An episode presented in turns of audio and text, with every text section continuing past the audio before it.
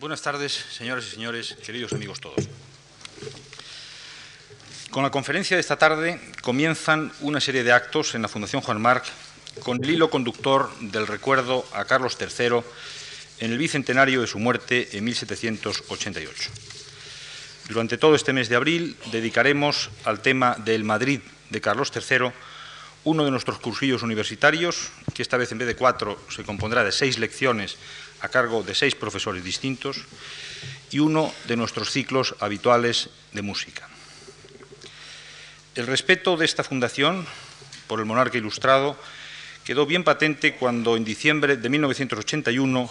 colocamos en el centro del Jardín Botánico de Madrid una estatua del rey que lo había creado, réplica en bronce de la que hizo en piedra Alfonso Giraldo Vergaz para la ciudad de Burgos. Ahora nos hemos sumado con mucho gusto a las actividades que en toda España se están propiciando para conmemorar el Bicentenario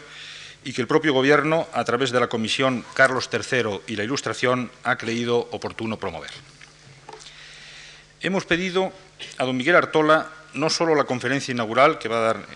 dentro de unos minutos, sino la dirección entera de este curso de conferencias, y con él y con los diversos profesores participantes hemos tratado de encontrar un tema y un argumento coherentes para analizar una de las múltiples acciones del reinado de Carlos III, su actividad sobre Madrid como capital del reino. Antonio López Gómez el próximo jueves, Claude Bedat y Carlos Sembricio el martes y el jueves de la próxima semana, y los profesores Cruz Valdominos y Seco Serrano los mismos días de la semana siguiente, enfocarán desde distintas perspectivas la política de Carlos III sobre Madrid.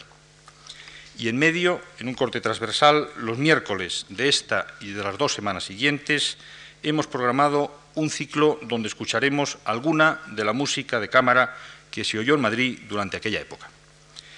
Para ello hemos escogido la música camerística porque, con el auge de la tonadilla escénica y del villancico en las iglesias, oiremos algunos de estos villancicos desde esta perspectiva camerística,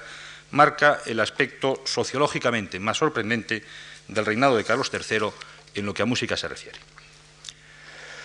Y unas palabras finales muy breves para dar la bienvenida a esta tribuna de nuevo al profesor don Miguel Artola, profesor de la universidad, investigador, académico y presidente del Instituto de España. En el folleto de mano de estos actos, que creo que disponen todos ustedes, eh, hemos incluido un breve resumen de la labor científica del profesor Artola, que ahora no voy a repetir por innecesaria. Sí les diré que el profesor Artola ha colaborado con nosotros, con las actividades de la Fundación Juan Marc, en cuantas ocasiones le hemos requerido y siempre con la mayor generosidad de su parte, que ha sido miembro de nuestra comisión asesora durante los años 1977 y 1978 y que en la actualidad forma parte del Consejo Científico del Centro de Estudios Avanzados en Ciencias Sociales del Instituto Juan Marc, que ha empezado a funcionar el año pasado. Estamos ciertamente muy agradecidos en esta casa a las colaboraciones de don Miguel Artola y en concreto a esta que nos ha prestado nuevamente dirigiendo este cursillo y pronunciando la conferencia inaugural del mismo, para lo cual le cedo la palabra. Muchas gracias a todos ustedes por su presencia en estos momentos.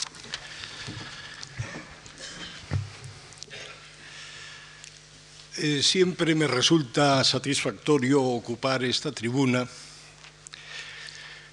en la cual mm, concurren las figuras eh, más prestigiosas y en la que en cuyo salón eh, se reúnen siempre una notable concurrencia. Todo ello unido implica responsabilidades a las cuales uno va siendo eh, cada vez más sensible cuanto más eh, pasa el tiempo. Eh, dentro de ese planteamiento general al que se ha hecho referencia, consideramos que una de las cuestiones primeras para introducir el los problemas relacionados con la transformación de la Villa de Madrid durante el reinado de Carlos III sería la presentación de ese complejo institucional que se conoce o al cual se alude habitualmente con la denominación de la Villa y Corte. Una denominación, mm, una denominación notable eh, por cuanto en la encierra dos términos, eh, cada uno de los cuales tiene un, significado mm, eh, a su vez eh, no enteramente fácil de aprender e incluso diría que nos plantea, nos sigue planteando problemas mm, de difícil resolución, como es el relativo a la denominación de villa, en un mundo en el cual la denominación ciudad se ha convertido en una denominación eh, más relevante y también más frecuente. En Madrid es la villa y corte de la monarquía,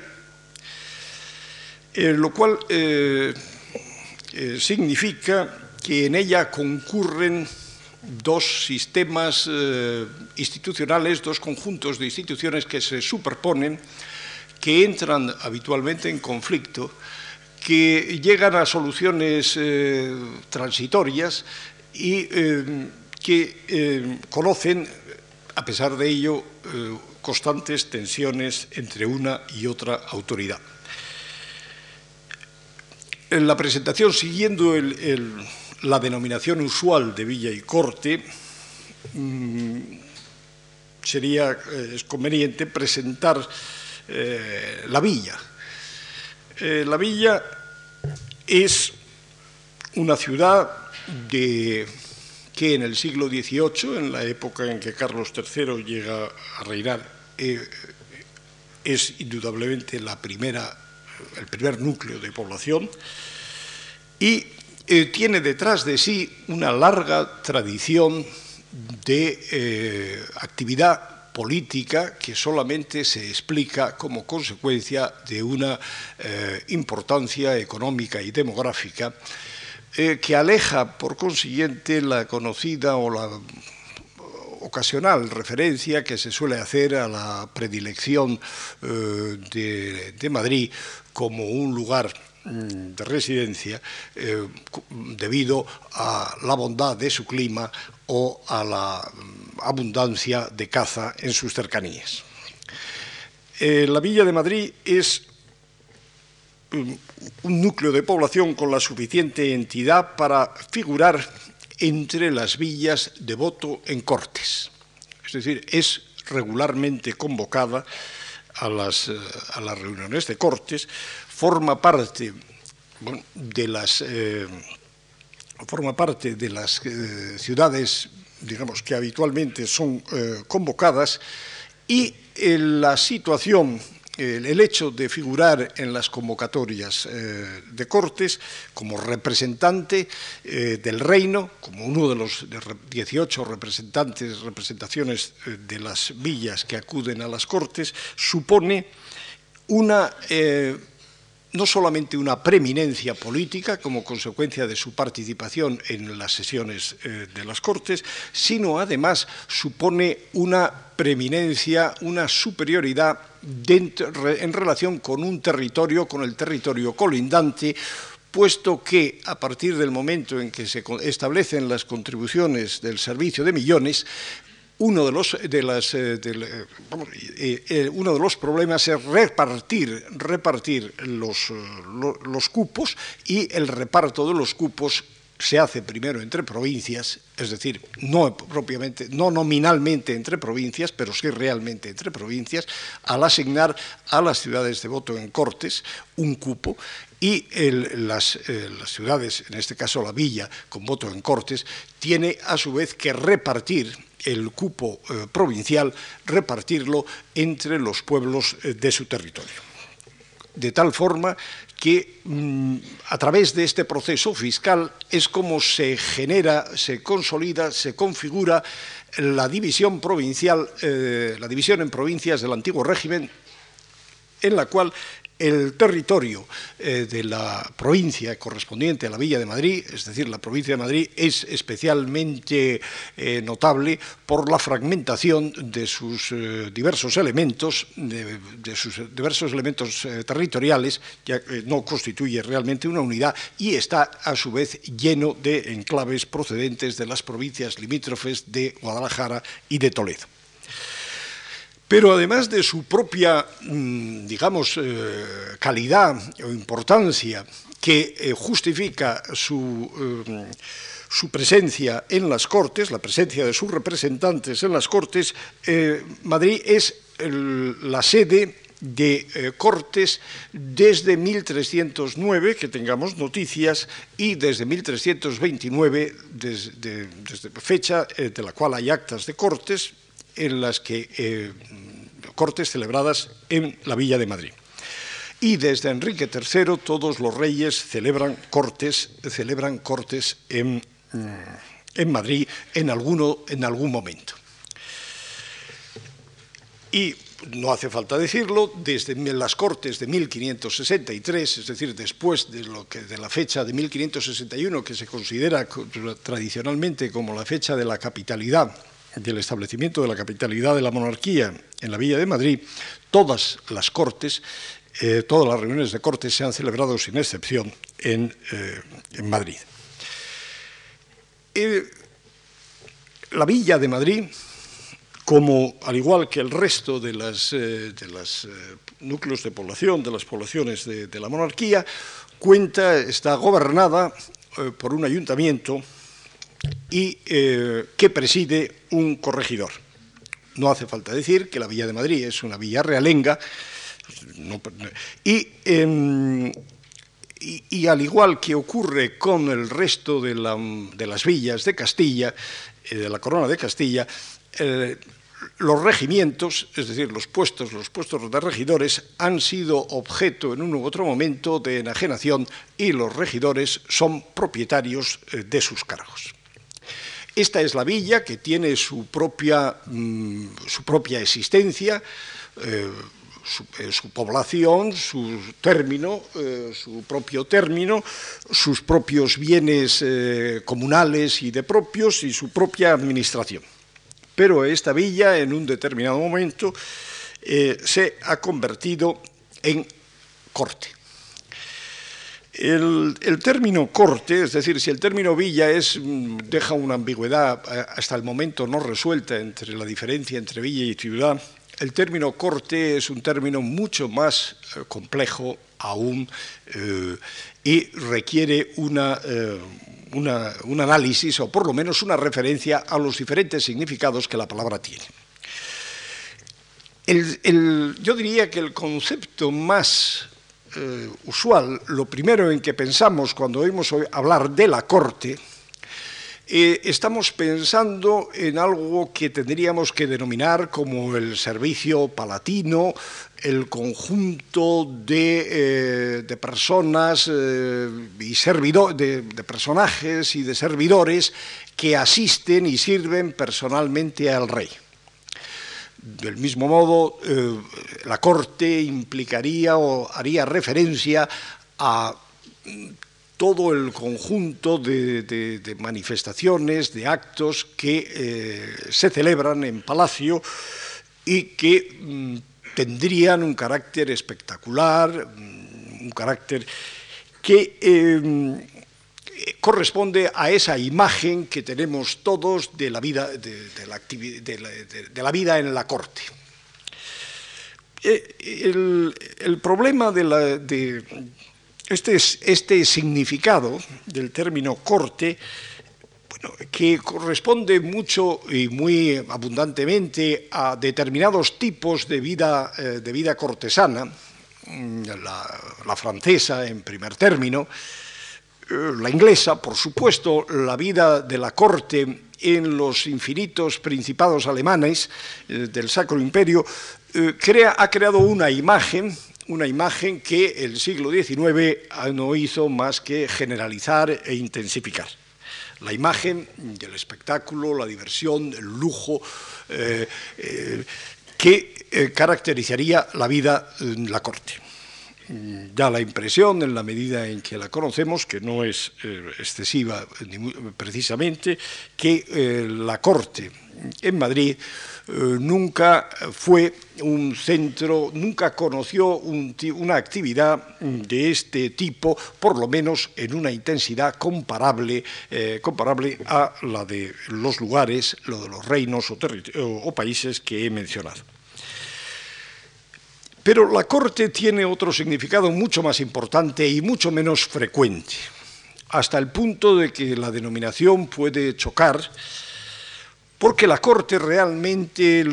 significa lo que su significado, yo diría, más importante y más permanente, es la denominación del conjunto de instituciones centrales de la monarquía todo lo que hace referencia a las instituciones que son, constituyen el poder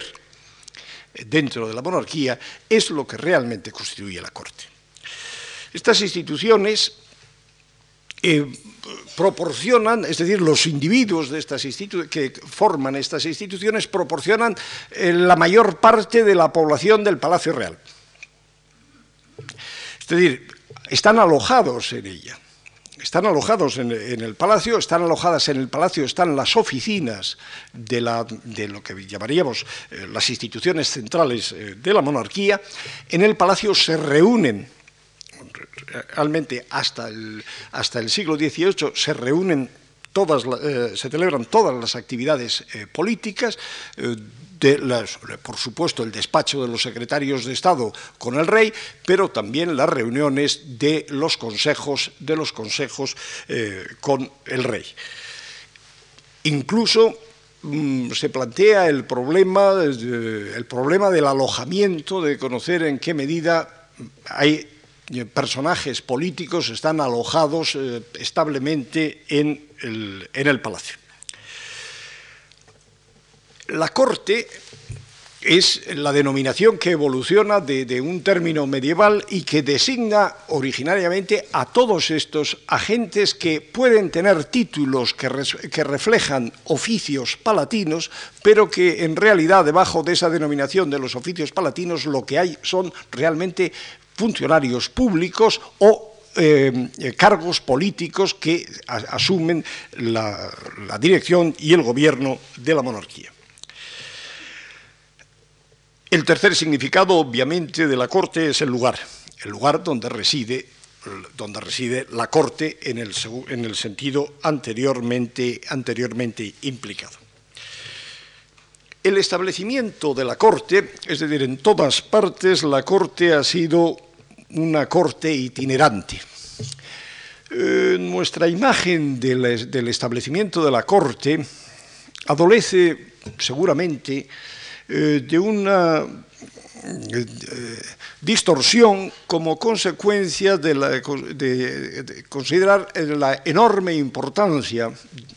que tenían núcleos de población como Londres o como París, que evidentemente aparecían eh, como capitales indiscutidas de la monarquía frente al caso de Madrid, que siendo una villa importante no era eh, no era en el momento de ser elegida eh, como residencia estable del monarca, no era eh, esa la primera, la primera villa de la monarquía. Esta razón, este, esta situación, hace que en el crea la imagen de que la capitalidad es un hecho establecido en las otras monarquías y es un hecho tardío en la monarquía hispánica. Siendo así que realmente el problema del establecimiento, de la consolidación, de la residencia, de la domicilización de la, eh, corte y de, sus servicios, de todo el aparato, eh, eh, de todo el aparato político de la monarquía, es un fenómeno que se produce por las mismas fechas en todas las grandes monarquías europeas. El establecimiento, la decisión inicial de, plantearse, de establecerse en un lugar, dio origen a problemas, dio origen a problemas eh, múltiples. El primero de ellos, el problema del alojamiento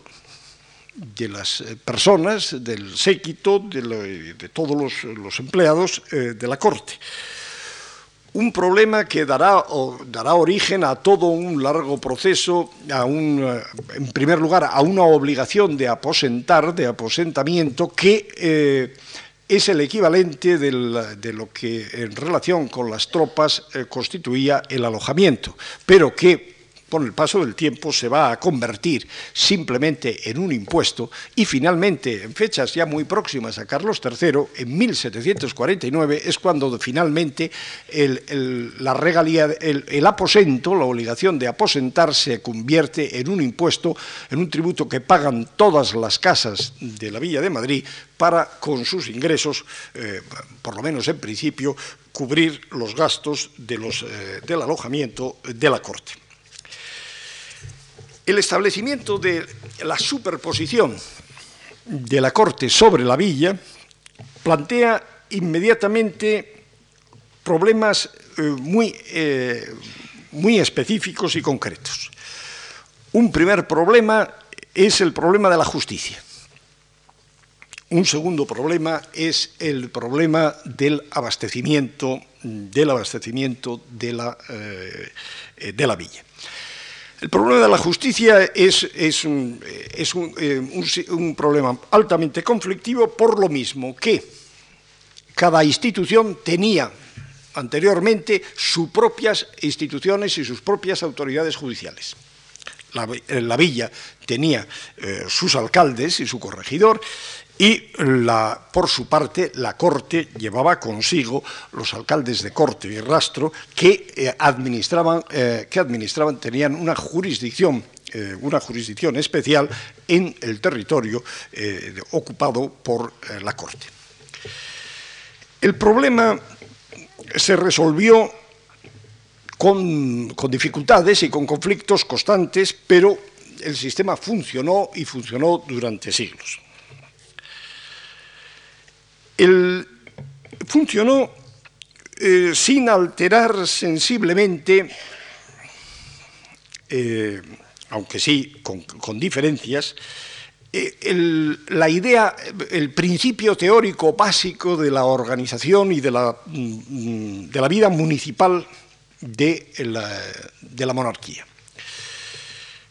hay una política municipal, hay una concepción de cómo debe de ser el gobierno local en la monarquía tanto de los Austrias como de los Borbones. La, idea es que eh, las poblaciones estarán regidas, las poblaciones de cierta importancia estarán gobernadas por un equipo de, eh, de regidores que preside un delegado de la corona, que es el corregidor. Pero lo que, eh, tiene, lo que me interesa más destacar es el hecho de que la gestión de las autoridades locales, los que están controlados y estrechamente controlados y vinculados a una autoridad central que es el Consejo, bien sea el Consejo de Castilla, bien sea el Consejo de Aragón. La relación, eh, la relación entre estas dos instancias de poder, el local, los que residen en, la población y los consejos que residen en la corte, eh, responden mm, a un mecanismo eh, inalterable durante, durante siglos. Un mecanismo que es fundamental eh, comprender para alcanzar una interpretación de cómo funcionaba la monarquía en el antiguo régimen las autoridades locales, lo que pudiéramos llamar, lo que hoy diríamos la iniciativa legal o simplemente la iniciativa de gobierno, las acciones de gobierno, salvo en los casos de, menor, de menor importancia o de menor interés, están siempre subordinadas a la aceptación por parte de la autoridad central. Es decir, hay un control y hay un control continuado que se manifiesta en toda clase de actividades. Por ejemplo, el gran cambio político que supuso la sustitución de los fueros medievales por las ordenanzas municipales propias de la, modernidad, sin excepción ninguna conocida, es el resultado de una iniciativa de las autoridades locales que de una u otra forma establecen, llegan a definir un proyecto de ordenanzas municipales que envían a la corona para que la corona lo apruebe. Por supuesto, no es el rey el destinatario real de ese documento, sino el Consejo de Castilla o el Consejo de Aragón, quien a su vez responde promulgando, devolviendo un texto que puede ser el texto que se ha enviado originariamente desde el lugar, o que puede ser un texto enmendado por parte del Consejo de Castilla, que entiende que determinados puntos de esas ordenanzas municipales no deben de ser, no deben de ser eh, aceptados, no deben de ser eh, puestos en vigor y en su lugar propone lo que estima más conveniente, sin ninguna negociación entre las dos instituciones. La decisión, la capacidad de enmendar y de aprobar reside, en, de hecho, en el Consejo de Castilla y, por supuesto, en, última instancia en el rey, que habitualmente sigue las sugerencias del Consejo de Castilla, pero no necesariamente eh, eh, las acepta y no siempre eh, las acepta. Esta situación nos plantea un problema, nos plantea una imagen. Lo mismo que ocurre con las ordenanzas, se ocurre cada vez que es preciso establecer nuevos impuestos para hacer determinadas obras, etc. Nos encontramos con la misma situación. La intervención es, eh, no se puede realmente gobernar, no es que el rey legisle, sino que no se puede legislar, no se puede gobernar sin contar con el asentimiento del rey a través de esa institución que es el Consejo de Castilla, que es el Consejo de Aragón, es decir, que son consejos territoriales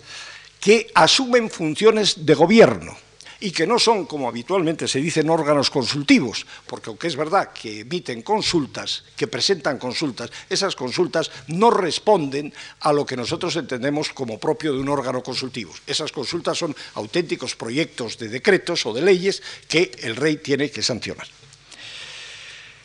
Esto plantea un problema, un problema que yo no voy a resolver y que plantea una opción en la cual hay dos tipos de conceptos o dos tipos de políticas que se han llevado a lo largo de la historia, que es el problema de qué es mejor, el gobierno próximo o el gobierno remoto. Hay quien entiende que el gobernante debe estar cerca de los gobernados hay quien entiende que el gobernante debe de estar lejos de los gobernados, de forma que los gobernados solo obedezcan a la ley y no obedezcan a la persona del gobernante. La opción más significativa en este punto la encontramos en la época de Carlos III con el establecimiento apenas llegado a España de la Contaduría General de Propios. La Contaduría General de Propios es una institución central que va a intervenir prácticamente todos los ingresos de todos los municipios de españoles a través de, eh, por una razón muy simple, porque los municipios están endeudados, porque los municipios se supone que no administran bien su patrimonio, que cuando arriendan los propios lo hacen en beneficio de los propios miembros del municipio y en perjuicio del común de los vecinos de los lugares, y que el rey, como eh, ejercicio de sus funciones, debe de intervenir desde la corte para que tales cosas no ocurran. Por supuesto, este mismo acontecimiento, este mismo suceso, tiene una manifestación clara y negativa de denuncia del centralismo absorbente que protagoniza la corona. Esto es una cuestión eh, de, puntos de vista en el cual lo que sí parece claro es que a la altura del reinado Carlos III el punto de vista dominante es que eh, los municipios debían de ser intervenidos en beneficio de la población eh, de los respectivos lugares. En el caso de Madrid, en el caso de Madrid nos encontramos con, con una situación especial. Hay un ayuntamiento hay un ayuntamiento que eh, es igual eh, a cualquier otro ayuntamiento, que ha conseguido una instalación estable mm, en la segunda mitad del siglo XVII en la Casa de la Villa, pero junto a él y con una capacidad eh, de intervención enorme que realmente oscurece por completo la actividad del ayuntamiento está la sala de alcaldes de Casa y Corte. La sala de alcaldes de Casa y Corte es mm, formalmente una dependencia, una parte del Consejo de Castilla. es una parte del Consejo de Castilla y tiene mm, eh,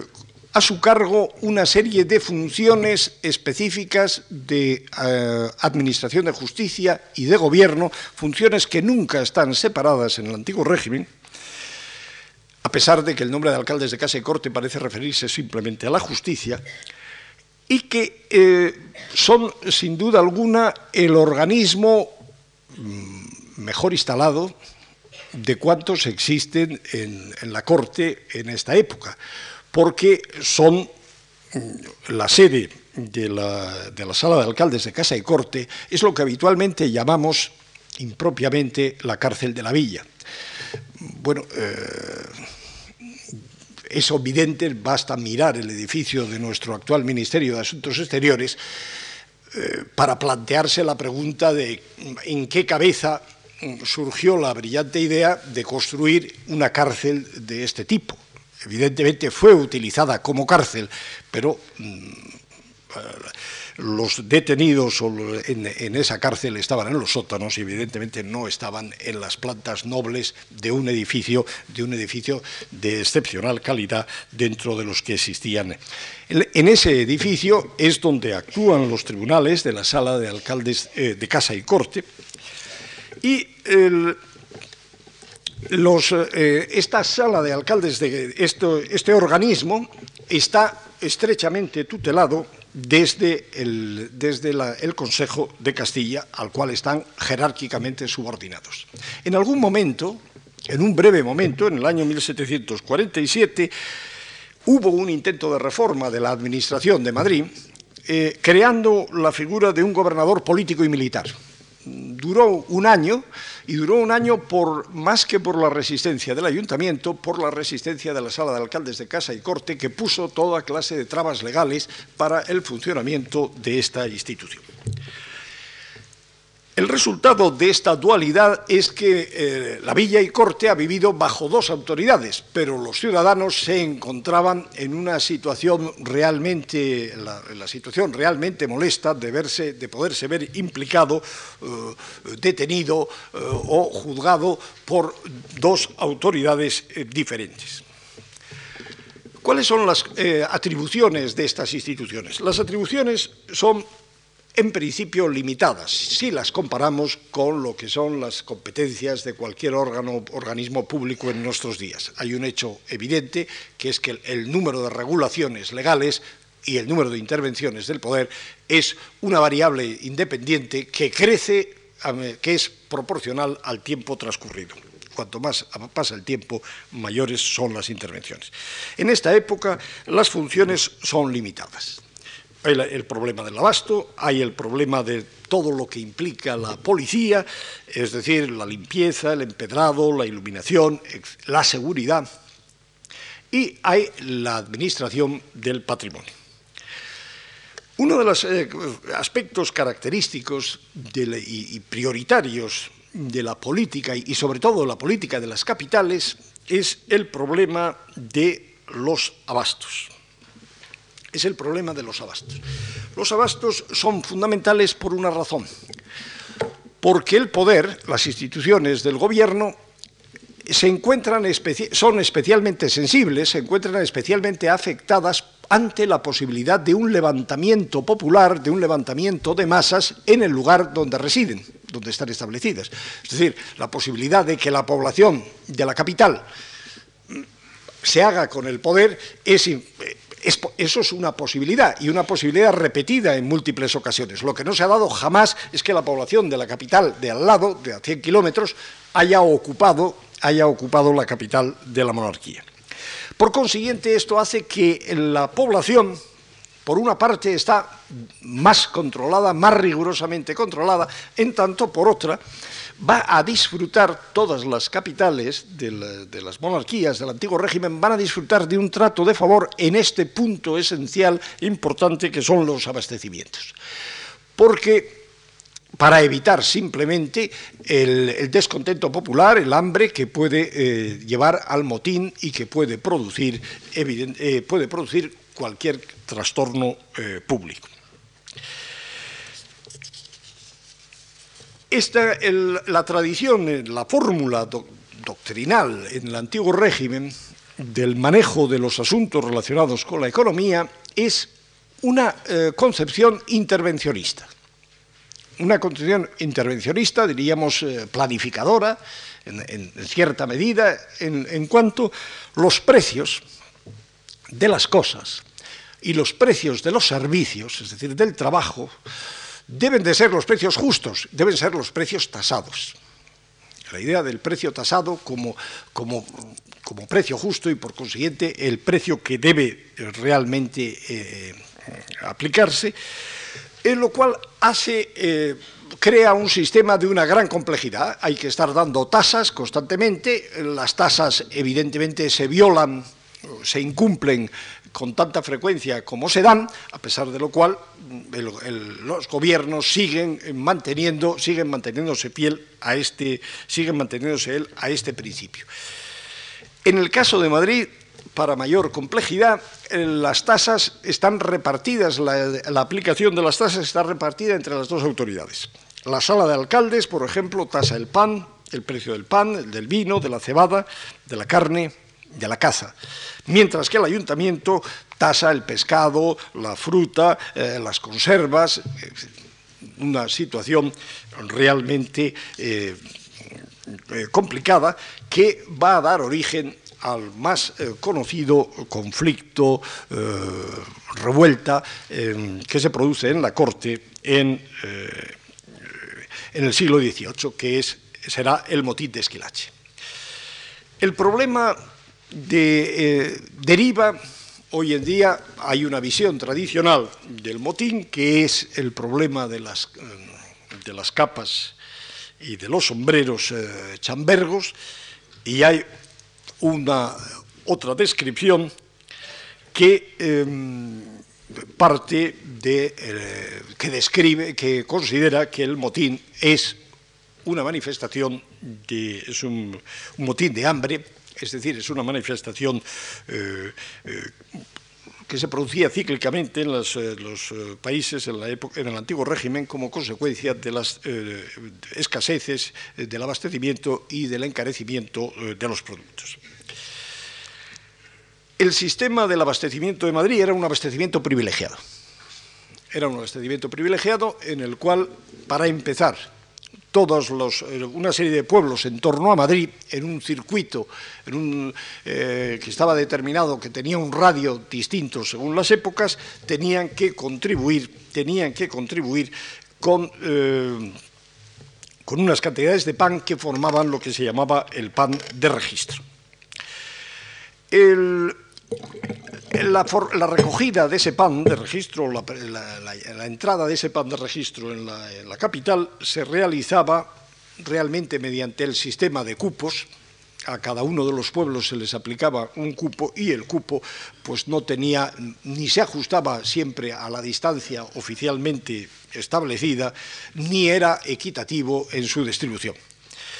Este, este pan, llamado pan de registro, era eh, llevado a la, corte y eh, la casa de la panadería recibe su nombre porque en ella es donde se realizaba eh, su distribución. Evidentemente el sistema fue declinando a medida que mm, se fue produciendo la aparición de fórmulas, mm, que liberaban, permitían liberarse de esta obligación tan rígida. De todas formas, el sistema siguió siendo un sistema, un sistema de control hasta que, eh, en el cual había una junta de abasto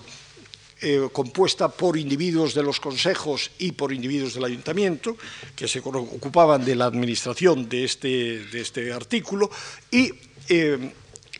por otra parte había un pósito e incluso se construyó una lóndiga donde almacenar grano de forma que la población de Madrid tuviese seguro su abastecimiento. La situación cambió eh, radicalmente con la promulgación de la pragmática de libre comercio de granos. La pragmática de libre comercio de granos es un intento de cambio de política basado en un planteamiento muy claro y que en definitiva es el planteamiento que triunfó. El planteamiento es mm, definir que en todo comercio existen dos intereses, el del comprador y el del vendedor, el del productor y el del consumidor, y eh, que no se puede atender exclusivamente, que atender exclusivamente a los intereses de los consumidores, en definitiva, es condenarse a reducir, a limitar la oferta. Porque eh, la gente no tendrá demasiado interés en producir unos bienes, unos artículos que tiene que vender a un precio predeterminado que la intención es clara que ese precio sea lo más bajo posible la tesis de, Campo Manes es, que, es el fiscal del Consejo de Castilla y el gran promotor de este proyecto, es que el único sistema de conseguir un abastecimiento barato y suficiente eh, consiste en asumir el libre comercio, que el libre comercio va a producir un encarecimiento inmediato, porque los productores van a elevar los precios, pero que los productores, al elevarse los precios en, la producción, evidentemente habrá una concurrencia mayor de productores y que la competencia, en definitiva, devolverá el, precio del grano a lo que corresponde a los costes de producción. Eh, tal como había previsto Campomanes, que es el gran, eh, como digo, el gran protagonista de este acontecimiento, los precios subieron, eh, las tensiones se hicieron mayores en diferentes lugares de la península y finalmente se desencadenó el, el conocido motín de Esquilache. El motín de Esquilache cuenta, mm, depende mm, de unos relatos de época, de diferentes procedencias, que jamás han sido objetos realmente de una, eh, de una crítica, eh, de una crítica histórica eh, para mm, determinar la credibilidad o no de determinados acontecimientos. Para empezar, eh, pues eh, tampoco tenemos una idea muy precisa de cómo estaba organizado el orden público, es decir, cómo estaba organizado, cómo estaban distribuidos o qué posibilidades había del manejo de la fuerza del ejército para el control de la Guardia Real, de los diferentes regimientos de la Guardia Real, para el control de la población. Por consiguiente, eh, disponemos de dos interpretaciones, pero no disponemos de una, mm, de una descripción de los sucesos que sea demasiado convincente. Eh, esto ha hecho que la idea eh, nos presente, se nos presente a un Carlos III aterrado por, mm, por los sucesos, por lo que está pasando en Madrid, mm, dispuesto a capitular e, incluso temeroso más adelante de continuar, eh, de continuar, de, residir o incómodo eh, residiendo en Madrid. Bien, el problema eh, es que toda esta imagen necesitaría explicar determinados acontecimientos. Por ejemplo, la decisión de Carlos III de retirarse a Aranjuez, Evidentemente no, eh, no cabe eh, pensar que se trata de... No es fácil de interpretar como una fuga de una persona que teme, mm, eh, los efectos de verse sorprendido en campo abierto o simplemente en las calles de la capital por un motín en una situación de mayor indefensión de la que, de la que goza en Palacio, que nunca fue asaltado. Es decir, lo más que hizo Carlos III, según los relatos, fue asomarse a un balcón y asentir a las peticiones que se la forman. Eh, cuando se le someten eh, las peticiones y se le dice que vuelva a Madrid, Carlos III se niega a hacerlo. Y, eh,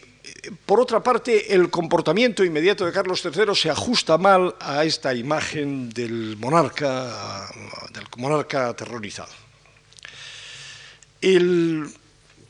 evidentemente hay concesiones. Hay concesiones, pero son unas concesiones que, se plantean dentro de un relato, de un relato lleno de, puntos oscuros. Eh, curiosamente, si el motín, si el hambre es el problema o si el precio de los artículos es un problema que pesa, se explica mal que el, Campomanes no aparezca puesto en la picota y sí aparezca Esquilache, que tiene mucho menos que ver con el problema. En, inmediatamente después de producirse los acontecimientos, el movimiento se desactiva se desactiva prácticamente solo, sin mayores, eh, sin mayores concesiones, y la única, la medidas eh, son el exilio de Esquilache, la, mm, la disolución de la Junta de Abastos y pero ni siquiera se sacrifica o se abandona la política de libre comercio eh, de granos. El, cambio más importante que se produce en, este, en estos momentos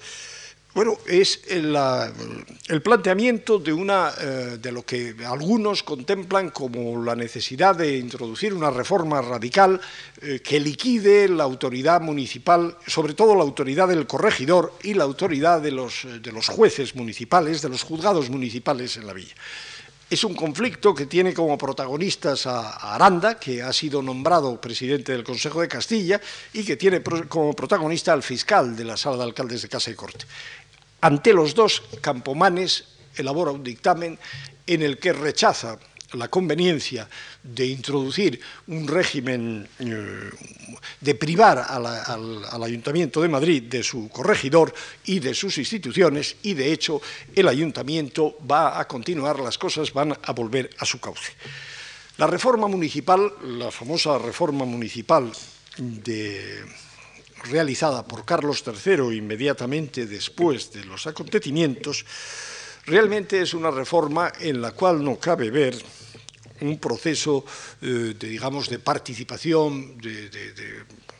democratización, diríamos, con una palabra totalmente fuera de contexto, del eh, régimen municipal. Realmente eh, la introducción, la presencia de unos representantes elegidos en los ayuntamientos no supone o tiene una consecuencia en el caso de los diputados del común en la medida en que pueda contribuir, en que puedan contribuir a eh, mejorar el abastecimiento de las ciudades. Ahora bien, mm, aún así la situación eh, tiene demasiadas restricciones para que el sistema pueda considerarse, pueda considerarse como eh, eficaz o como trascendente. Porque los elegidos, los diputados del común, son elegidos, es verdad que son elegidos por los vecinos, pero son los elegidos por los vecinos a través de un sistema que es, por una parte, un sistema censitario, es decir, solo eligen los contribuyentes, y a la vez es un sistema indirecto. La experiencia del siglo XIX, la experiencia electoral del siglo XIX nos enseña que unas elecciones censitarias e indirectas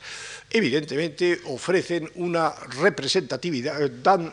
unos electos cuya representatividad eh, obviamente es una representatividad limitada. Por otra parte, las competencias de estos diputados del común se orientan exclusivamente a los problemas de, los abastos de las ciudades.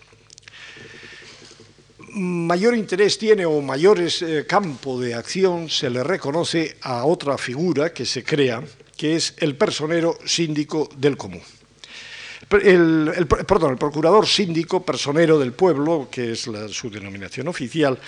que es elegido por el mismo procedimiento que los, eh, que los diputados del común. Eh,